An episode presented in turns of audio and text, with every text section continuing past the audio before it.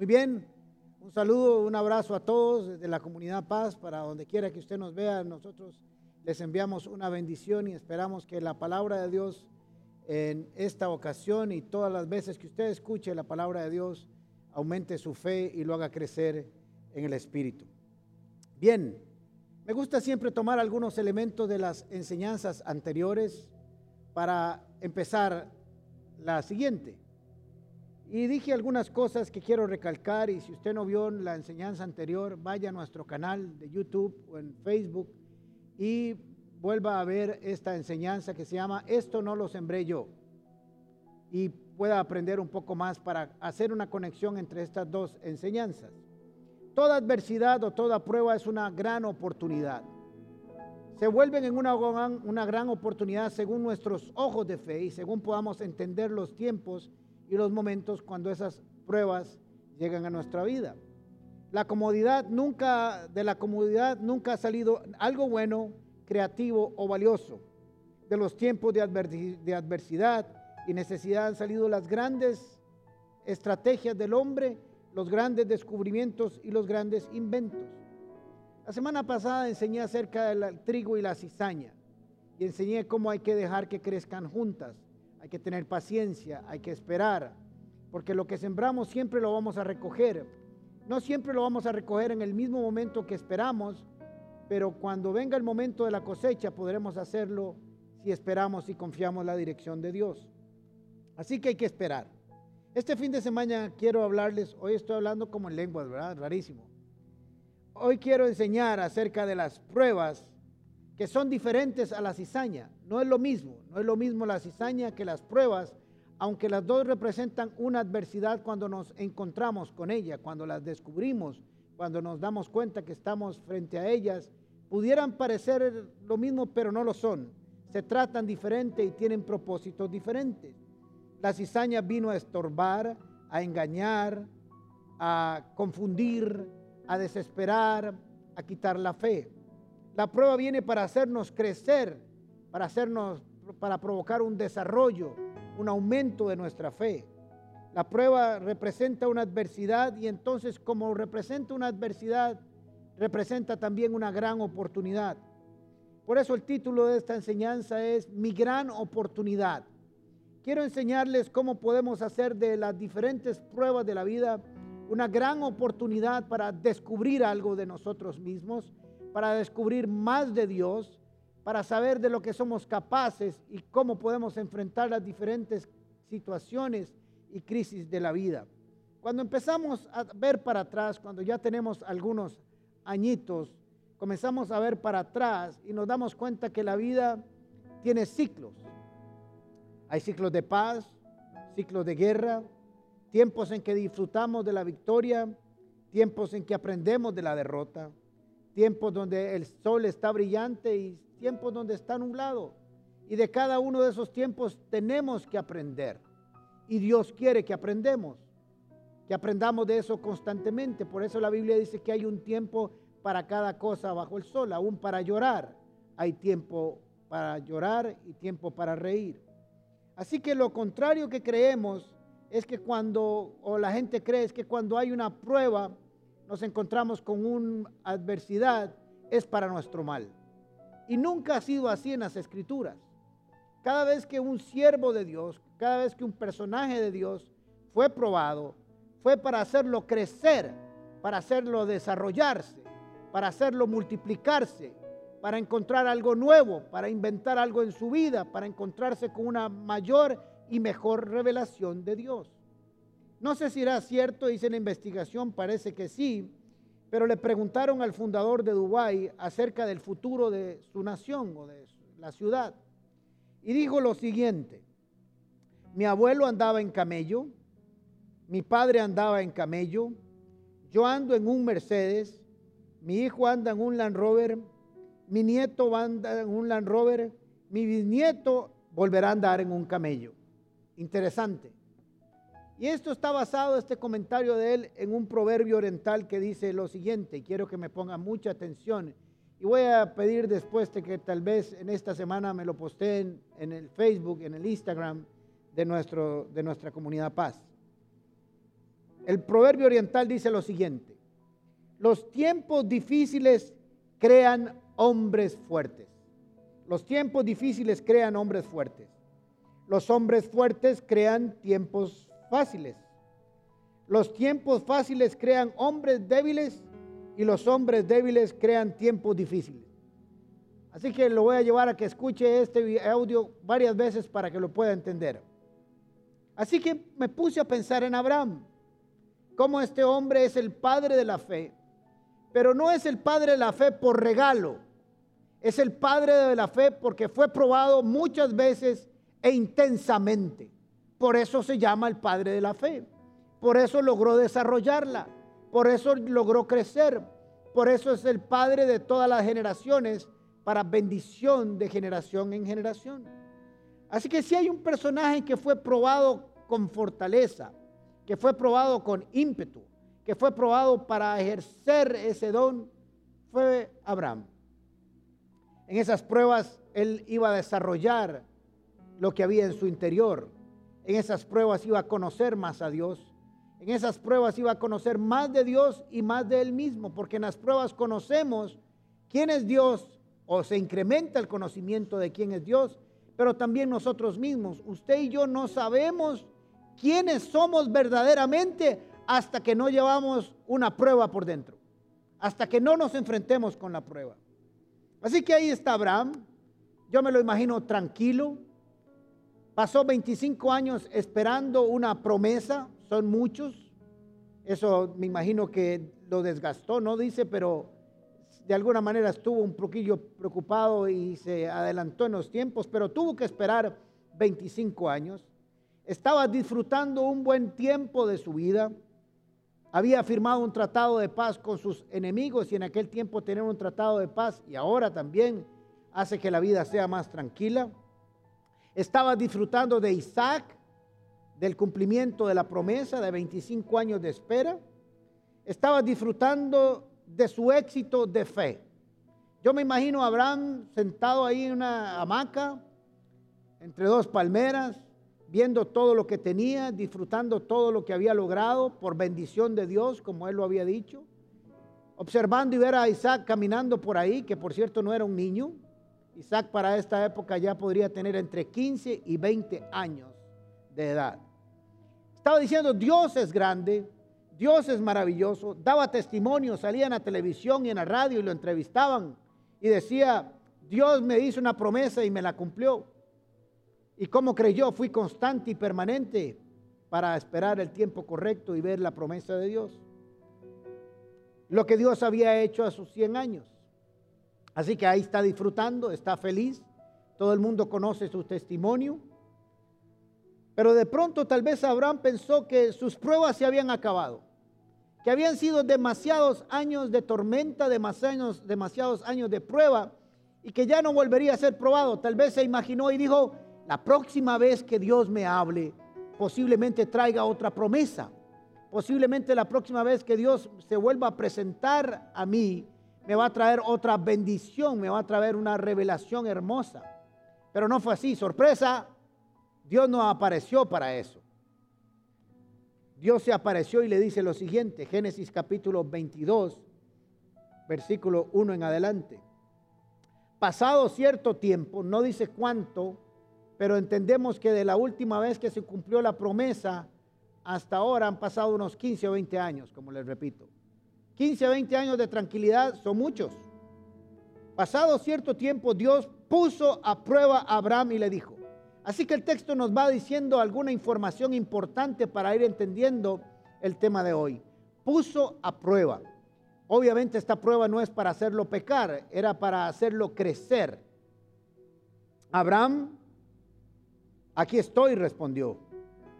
Dios le ordenó, no fue que le preguntó, Dios le ordenó, toma a tu hijo, el único que tienes y al que tanto amas, y ve a la región de Moriah una vez allí, ofrécelo en holocausto en el monte que yo te indicaré. ¡Wow! ¿Qué es eso? yo no esperaba esto. ¿No se supone que ya había hecho bastantes pruebas y las había pasado? ¿No se supone que ya tenía más de 100 años y que ya era tiempo como para descansar de las pruebas. No, es, no era suficiente con lo que había vivido y el Señor le estaba diciendo, no, Abraham, no es suficiente. Hay algo más todavía que tengo que revelarte. La obra que he empezado, como les voy a decir ahora, Dios la obra que empezó, la terminará. Otra vez, preguntó Abraham seguro, estos son imaginaciones mías. Vamos de nuevo con estas pruebas. Pero interesantemente Abraham no pregunta, ya había aprendido a caminar con Dios. Y es que qué interesante cuando hemos aprendido a caminar con Dios, cuando lo vamos conociendo, cuando vamos entendiendo cómo funciona, cuando vamos comprendiendo a Dios, aunque nunca lo vamos a llegar a comprender, pero la relación con Dios nos va acercando más a Él y comenzamos a entender de alguna manera, según su palabra, cómo opera y cómo funciona. El Señor posiblemente le dijo a Abraham, Abraham, no sabes que va a existir una carta que se llama los filipenses, pero dice, estoy convencido de esto, que el que empezó tan buena obra en ustedes, la irá perfeccionando hasta el día de Cristo Jesús. Así que el Señor le dice, todavía no estás listo para morir y todavía voy a seguir trabajando contigo. Quiero decirle a muchos de los que me están oyendo que puede ser que hayan pasado muchas pruebas y hayan tenido muchas victorias. Y qué bien, y están disfrutando de ellas, están gozando de ellas. Pero el que empezó la buena obra en ustedes la va a perfeccionar para el beneficio de nosotros mismos y de quienes nos rodean. No es para beneficio de Dios, es para beneficio nuestro de la iglesia y nuestras familias. Los cielos siempre están en constante mejoramiento para nuestras almas, para nuestras vidas, para las personas quien somos. Interesantemente, como en otras ocasiones, Dios no le explica, solo le da la orden. Pasado cierto tiempo, Dios puso a prueba a Abraham. Dios sabía que lo estaba poniendo a prueba y Abraham yo creo que de alguna manera sabía ya que también sería una prueba por la manera en que él responde a la misma. Esta prueba iba a mejorar el concepto que él tenía de Dios iba a, darle un galardón e iba a aumentar para lo que le quedaba del resto de la vida de Abraham y de sus generaciones cuando les contaran que Dios iba a proveer siempre y bajo cualquier circunstancia. Como dice en el hebreo, en hebreo dice lo siguiente, como un escolar que es promovido a una clase superior después de haber pasado con toda brillantez la prueba de un examen muy difícil, Así fue promovido Abraham. Las pruebas son para nuestra promoción. Las pruebas no son para nuestro mal. Quiero decirte que la prueba no es para tu mal, es para tu bien. Para que crezcas, para que te desarrolles, para que te multipliques, para que amplíes la visión de futuro, para que logres administrar la bendición de manera correcta. Porque si no tenemos la fe correcta, vamos a administrar la promesa también mal. Y Dios quiere que la manejemos bien. Ahora es muy fácil ver para atrás, porque cuando nosotros vemos para atrás, la visión es siempre 2020. Qué fácil es cuando la gente vuelve a ver para atrás y le dice uno, ah, hubieras hecho esto, yo hubiera hecho lo otro. Sí, pero no estabas ahí, no fuiste vos. Y en aquel momento no teníamos la historia, ahora la tenemos la historia. Así que verlo para atrás es fácil, pero vamos a organizar algunas cosas porque tenemos la historia. Interesantemente, miren cómo es Dios. Dios es maravilloso. La primera prueba que Dios le hace a Abraham, la primera prueba que Dios le hace a Abraham es, Abraham, voy a probar si amas más, si me amas más a mí que a tu papá. Deja tu parentela, todo lo que tienes y vete a la tierra que yo te voy a decir. Así que la primera prueba que Dios le hace a Abraham es, vamos a ver si me amas más a mí que a tu papá. Pero la última prueba de su vida, la primera fue esa. La última prueba de su vida es, vamos a ver si me amas a mí más que a tu hijo. Qué increíble, qué extraordinario Dios. Cómo conoce nuestro corazón, cómo lo prueba. La primera es, ve, voy a ver si me amas más a mí que a tu papá. Ahora que tienes un hijo y al final la última prueba, la primera fue esta del papá y la última es, vamos a ver si me amas más que a tu hijo. y obviamente salió totalmente aprobado. No tenía sentido esta prueba.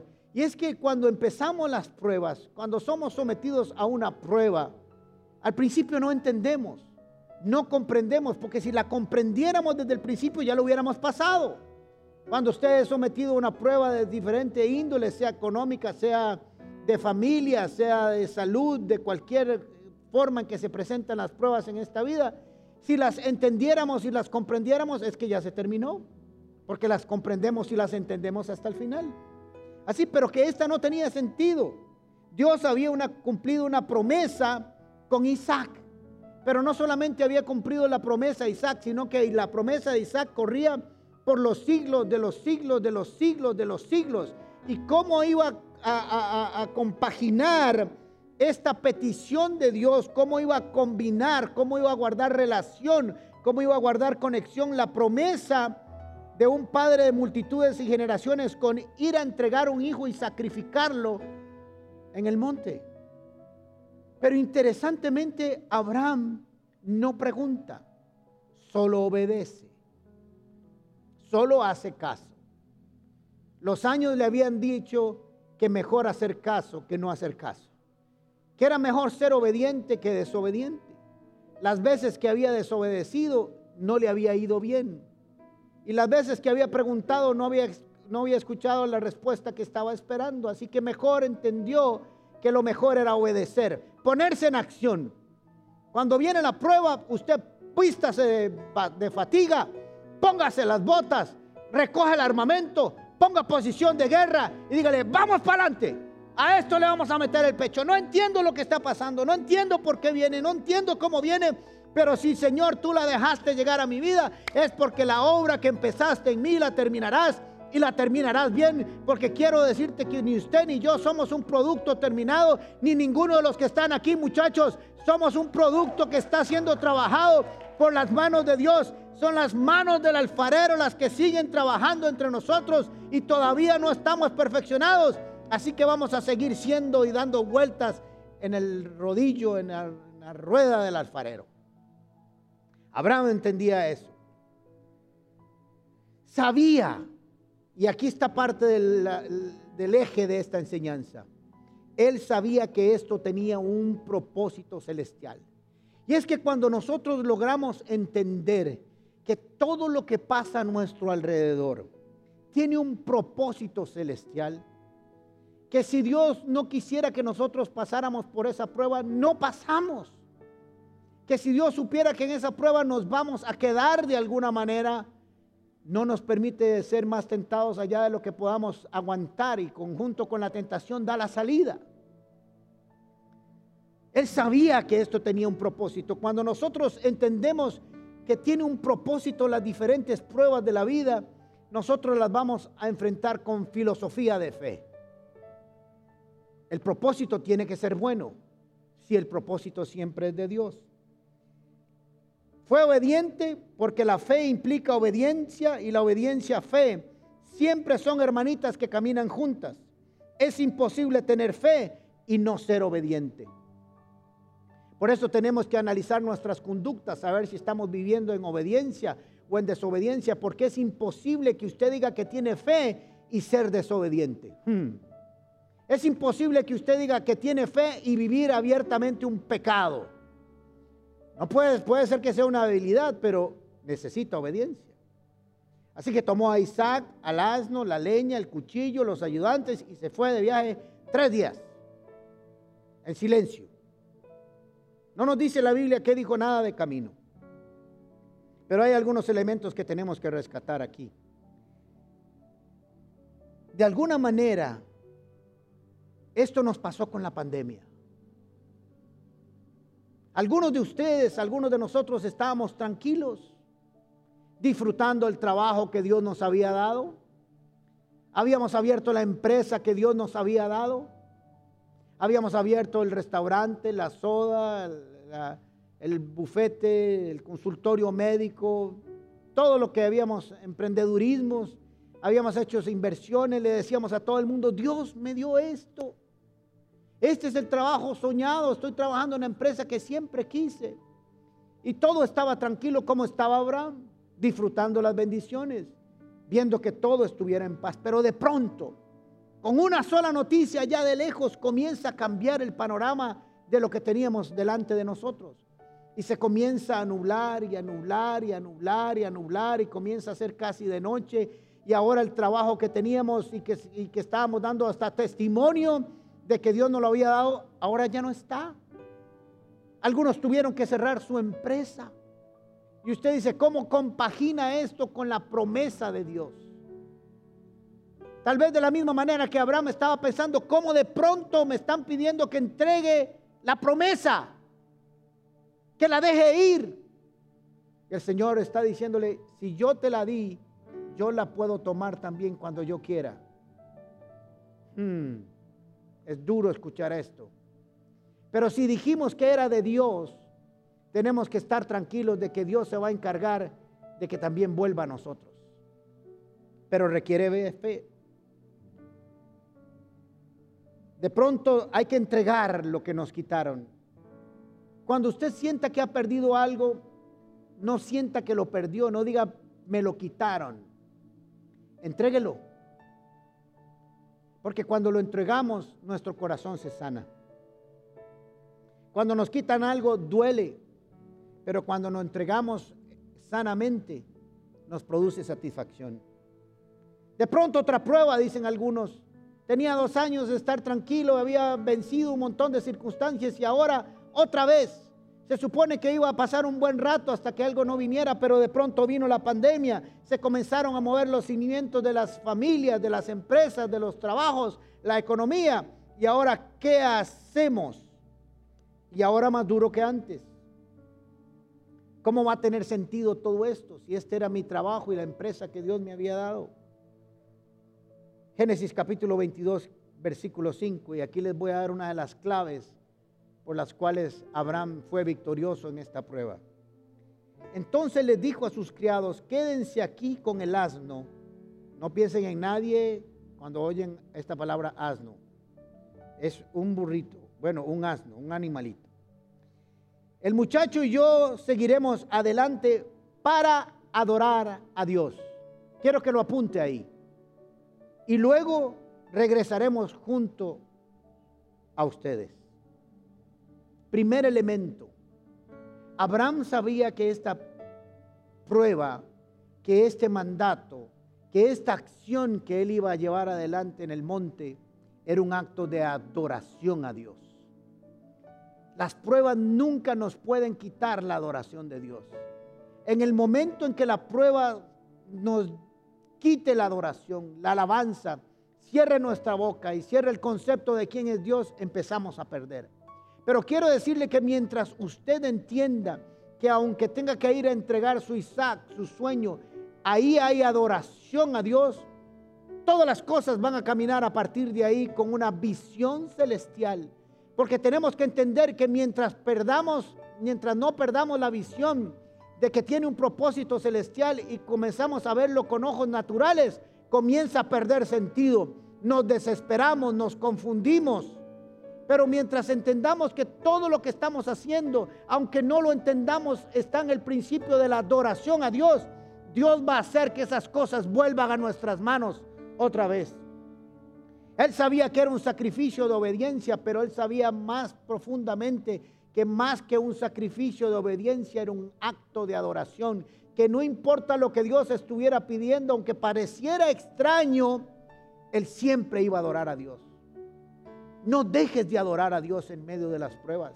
No dejes de adorar a Dios en medio de las dificultades.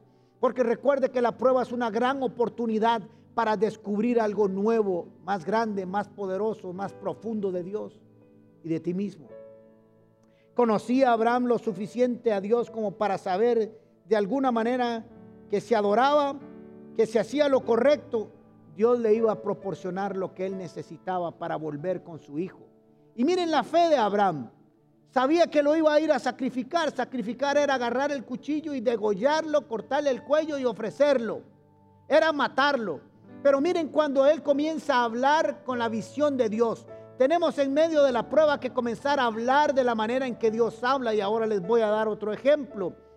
Vamos a ir pero volvemos. Porque cuando Dios promete, Dios no miente. Dios va a cumplir su promesa. No sé cómo lo va a hacer. Yo cumplo mi parte, aunque parezca extraño. Yo cumplo mi parte, aunque parezca extraño que voy a matar a mi hijo en el altar del sacrificio.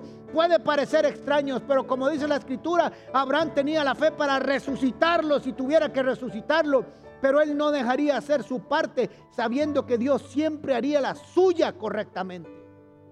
Él nunca perdió la visión de que Dios cumplía sus promesas. Él nunca dejó de creer en Dios. Nunca dejó de, Dios no se desfiguró y comenzó a quejarse. Es que Dios es esto, es que Dios me lo va a quitar, es que Dios no prometió, ahora Dios no es el mismo. Y comenzó a pelearse con Dios y dejó de adorar y se despeinó Tere y hasta ahí llegamos.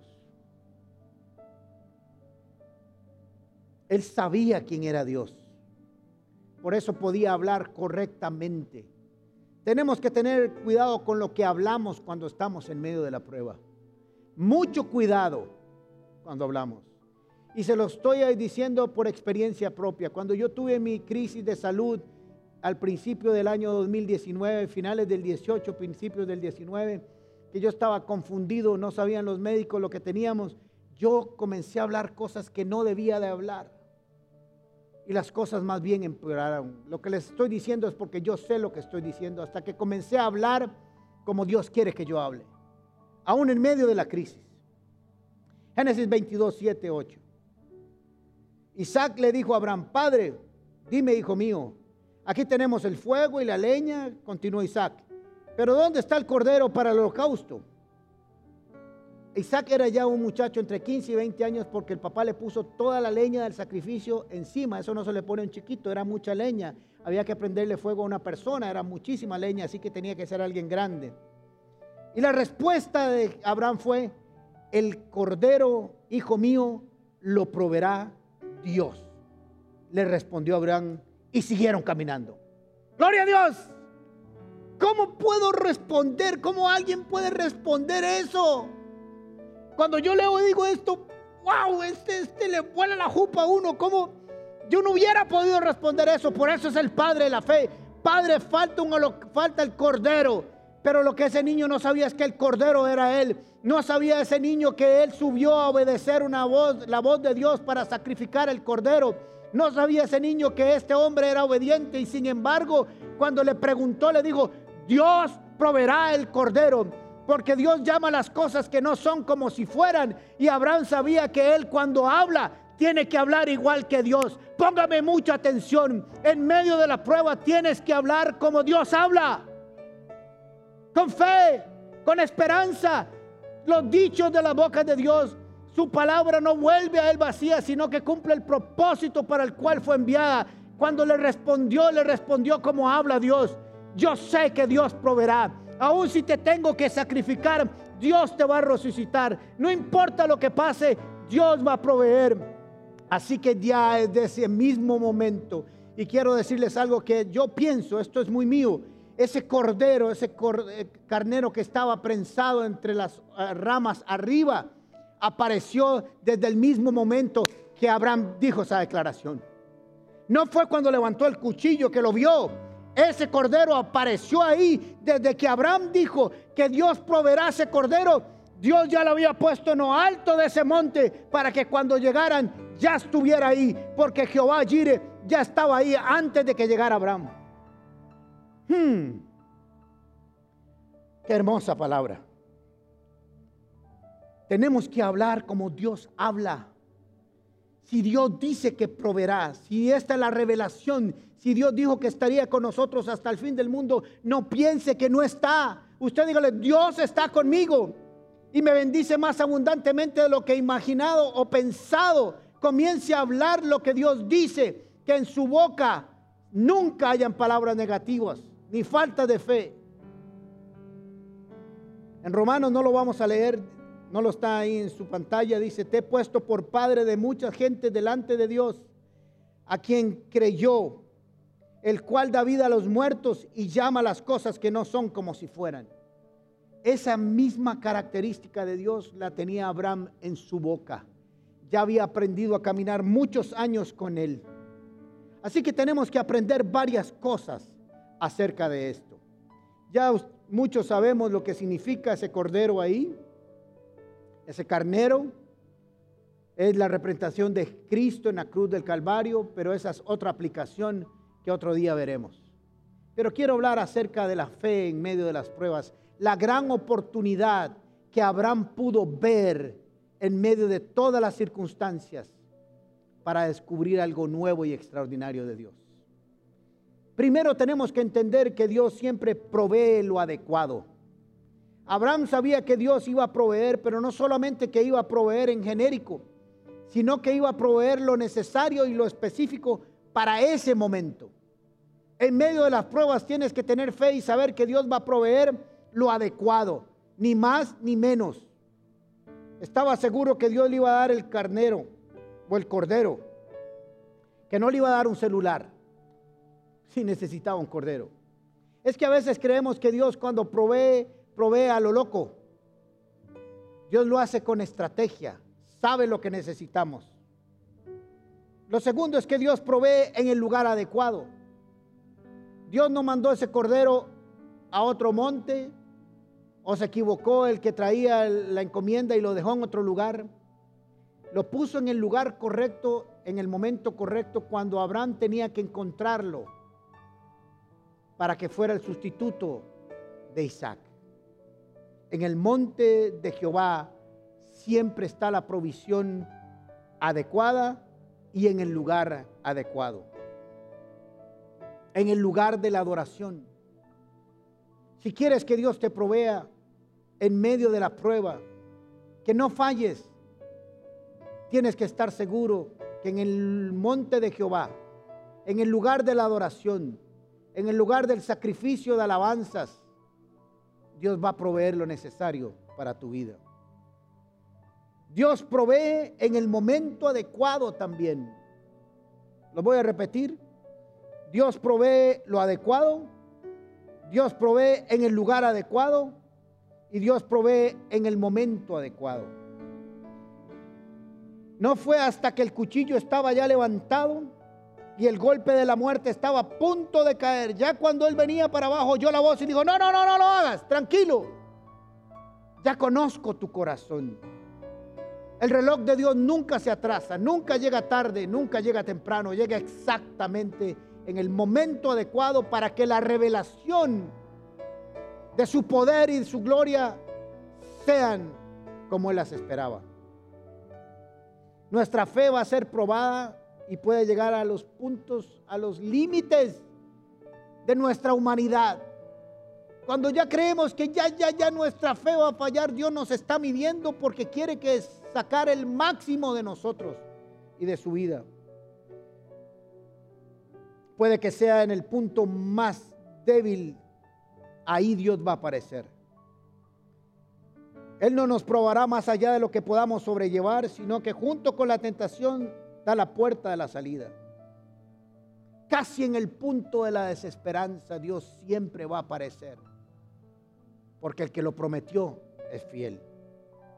El mayor apuro de tu vida, quiero que me pongas mucha atención, el mayor apuro del hombre, el mayor apuro de tu vida es la oportunidad de Dios para glorificarte, para glorificarse sobre tu vida cuando más necesitados estamos. No cuando estamos tranquilos y en paz, sino cuando realmente hemos caminado hacia el monte de la prueba donde Dios comienza a manifestar su gloria. Génesis 22, 14. A ese sitio Abraham le puso por nombre el Señor provee. Por eso hasta el día de hoy se dice, en el monte provee el Señor.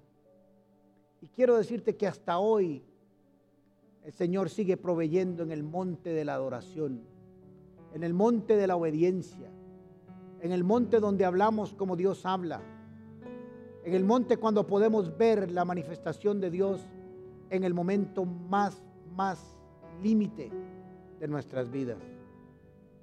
Miren qué interesante porque no fue Dios el que le puso el nombre a ese lugar, fue eh, Abraham porque ahí tuvo la gran revelación. Abajo lo había declarado de camino, pero arriba se le confirmó lo que él sabía que Dios hacía con sus hijos con los que le creen. ¿Cuál es el nombre que necesitas en medio de tu prueba? Lo vas a descubrir mientras permanezcas con tu mirada en Cristo Jesús, autor y consumador de la fe. Algunos de ustedes van caminando por ese monte. Aún ni siquiera entienden para qué van. Solo simplemente sabe que están en la prueba. Pídele al Señor y dile, ¿qué quieres que yo te vaya a sacrificar en adoración a ese lugar? ¿Qué está ocupando en, en el espacio de mi corazón que está robando tu lugar, oh Dios? Y ahí Dios traerá la revelación y al monte de tu prueba le pondrás un nombre. El que descubras en esa revelación de Dios en el momento oportuno. Pero para este caso específico, yo quiero decirle a todos los que me escuchan, que han puesto su mirada en Jesús, que Jehová Jireh, Jehová proveerá para tu casa, para tu, tu trabajo, tu empresa, tu familia, para todo lo que necesites. Ahora miren lo que he querido enseñarles durante toda esta enseñanza. Santiago 2, capítulo 22. Dije que esta es la gran oportunidad. Las pruebas son nuestra gran oportunidad. ¿Para qué? ¿Ya lo ves? Su fe, hablando de Abraham, su fe y sus obras actuaban conjuntamente. Fe y obras, fe y obras, fe y obras. Tienen que caminar juntas. Obediencia y fe tienen que caminar juntas. Tenés que tener, y yo también, actos de fe, de obediencia en medio de la crisis, en medio donde parece que las cosas no tienen sentido. Su fe llegó a la perfección por las obras que hizo. Cuando estés en medio de la prueba, cuídate de no hacer las cosas de este mundo, ni lo que te mandan tus emociones o tu temor o tu envidia o tu falta de fe. Su fe llegó a la perfección por las obras que hizo. Y así se cumplió la escritura que dice, le creyó Abraham a Dios y esto se le tomó en cuenta como justicia y fue llamado amigo de Dios. Mi gran oportunidad perfeccionar mi fe y que al final del camino, cuando venga bajando del monte de la provisión, yo pueda ser llamado y tú puedas ser llamado amigo y amiga de Dios por la forma en que enfrentaste, caminaste en esa prueba mientras subías al altar de la adoración. No sé si tenemos a los amigos de Paz Music aquí, atrás. Esta es nuestra gran oportunidad. Convertir una prueba en un éxito, en una perfección de nuestra fe, en una oportunidad para que habiendo caminado con Dios, Dios nos pueda llamar amigos de Dios, amigos de Él. Convertir nuestra prueba no en dolor, sino en victoria. Y ya conocemos el final. Resulta que Moisés, perdón, que Abraham no solamente fue aprobado, sino aplaudido también de alguna manera por Dios. El pacto fue renovado y reconfirmado volvió a tener un encuentro personal con Dios que hace tiempo no tenía. ¿Se acuerdan cómo empecé? Tal vez 15 o 20 años tranquilos, en paz, pensando que Dios se le iba a revelar otra vez para otra promesa, pero se le manifestó a través de una prueba. Pero al final de la prueba, haciendo lo correcto, con fe, llamando las cosas que no son, caminando por fe, caminando en obediencia, permaneciendo firmes, con los ojos puestos en Jesús, Abraham volvió a oír la voz de Dios. Cuando en el texto dice el ángel de Jehová, está hablando de Dios mismo. Volvió a tener un encuentro con Dios. Dios le recuerda todas las bendiciones que vendrán de generación en generación. y continuaron sus días. La fe siempre tiene pruebas. Nuestra fe siempre va a probar, va a ser probada. No sé si es una buena o mala noticia. Para mí es una buena noticia. La fe siempre va a venir con pruebas para que crezca. La fe puede brillar y debe brillar aún a pesar de las pruebas y las circunstancias. Nuestra fe tiene que ser como un faro que ilumina donde estemos, aún en medio de la prueba más difícil de nuestra vida, sabiendo que todas tienen un propósito celestial y que es la perfección de nuestra fe. La fe a pesar de las pruebas debe glorificar a Dios. La fe siempre en medio de toda prueba tiene que terminar adorando a Dios agradeciéndole a Dios y poniendo la mirada en el Señor. No dejes de adorar a Dios. No dejes de hablar como Dios habla. Vuelve a su palabra. Dios te dará y te proveerá todo lo que a ti te pertenece. Nadie te lo podrá quitar.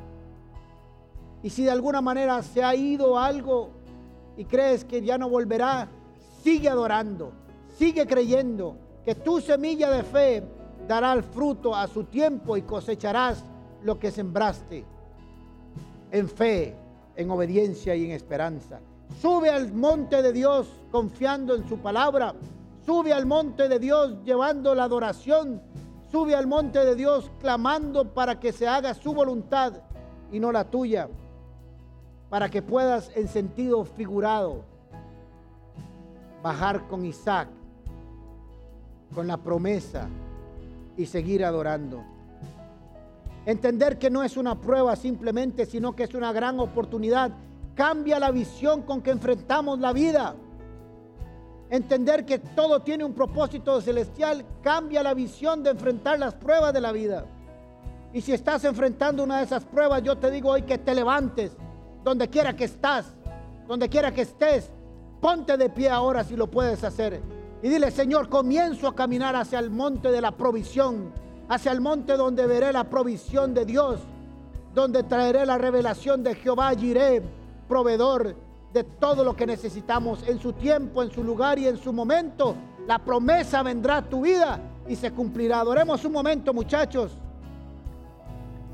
Señor, yo te pido que tú traigas ahora en este momento, en este mismo momento, Señor una revelación de quién eres tú, de lo que haces y cómo lo haces. Que todos mis amigos, mis hermanos puedan entender que las pruebas son su gran oportunidad para perfeccionar su fe, para oír una vez más tu voz, para que tú te confrontes con ellos, para ver qué es lo que tú tienes para su futuro, para que ellos puedan tener una revelación tuya para que en medio de la adoración ellos puedan ver tu gloria descender sobre sus vidas, para que puedan entender que está la gran oportunidad de volver a oír tu voz, de volver a oír la confirmación de tus promesas y para que puedan bajar de sus montes con Isaac y recordarle a todo el mundo que tú lo que cumples lo prometes, que puedan hablar como tú hablas, que toda palabra destructiva se quite de su boca y declaren y comiencen a hablar y a declarar las cosas que no son como si fueran en el nombre de Cristo Jesús. Amén. Que el Señor les bendiga, les permita caminar hacia ese monte de la provisión con fe y con oración, sabiendo que usted sube con Isaac y baja con Isaac, porque Dios cumplirá sus promesas. Muchas gracias. Nos vemos las otras semanas. Gracias muchachos. Excelente adoración. Qué enseñanza más linda, Ile. Gracias a nuestro pastor don Alejandro por darnos esa motivación y esa inyección de fe. Una de las cosas que más me gustó fue que dijo, vamos a pasar las pruebas o las oportunidades con filosofía de fe y vamos a confiar en que si Dios lo permite es para nuestro bien. Maravilloso. Y dijo, en las pruebas no dejes de adorar a Dios. En cada prueba hay un propósito celestial maravilloso. Por eso agradecemos, porque Dios es. bueno. Bueno, pero ya nos tenemos que ir despidiendo. Antes queremos también invitarlos, si usted es la primera vez que se conecta a Comunidad Paz y si aceptó al Señor Jesús también como su Salvador, queremos invitarlo para que se pueda conectar a nuestra sala Click. Aquí en el video abajo le va a aparecer un link donde usted se va a poder conectar y ahí lo van a estar esperando. También recuerde que durante toda la semana tenemos las actividades de todos nuestros ministerios, así que no lo deje pasar, sea parte, ingrese y comparta con nosotros. Nos vemos la próxima semana. Que Dios los bendiga mucho y nos estamos viendo. Chao. Chao.